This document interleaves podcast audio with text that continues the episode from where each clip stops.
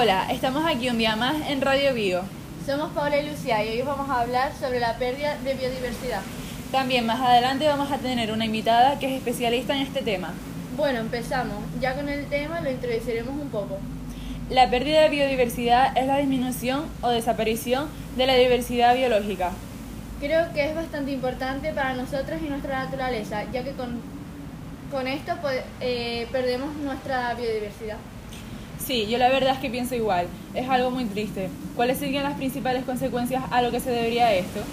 Pues algunas de ellas son la extinción de especies, aumento de las emisiones de CO2 y la pérdida del patrimonio genético. Aparte de esas, hay dos que nos afectan más a nosotros directamente. Eh, son la amenaza a la supervivencia del ser humano y la aparición y extinción de las plagas.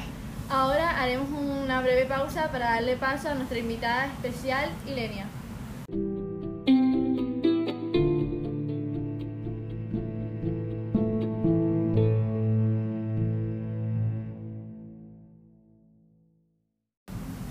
Ya estamos de vuelta. Ahora le vamos a dar paso a nuestra invitada.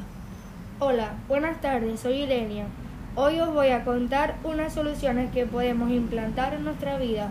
Algunas de ellas pueden ser, por ejemplo, eh, controlar las especies invasoras y también combatir la caza ilegal. ¿Y también podrían beneficiarnos reducir la contaminación? Sí, eso nos ayudaría. Eh, también frenar el cambio climático y evitar la sobreexplotación de recursos naturales.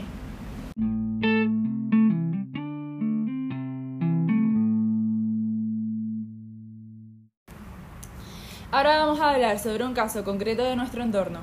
Se trata de que los cazadores rechazan que el conejo sea y se considere una especie invasora.